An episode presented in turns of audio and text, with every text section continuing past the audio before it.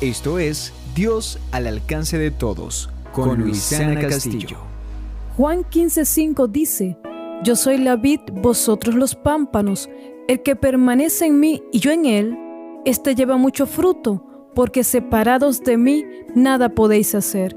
El secreto para dar mucho fruto es el estar conectado constantemente con Jesús. En la vida cristiana, para que se produzca una transformación en el ser humano, debe estar cercano a Dios, en su presencia, buscando su rostro. Jesús conocía la vital importancia de estar permanentemente cercano, pegadito al Padre Celestial, y de los beneficios de someterse a su voluntad y de obedecerlo. Si quieres llevar fruto, solo permanece pegado o cercano al Padre. Lee la palabra y busca su presencia a través de la oración. Bendiciones. Este programa es una realización de Arte y Vida Producciones para Oasis 103.3 FM.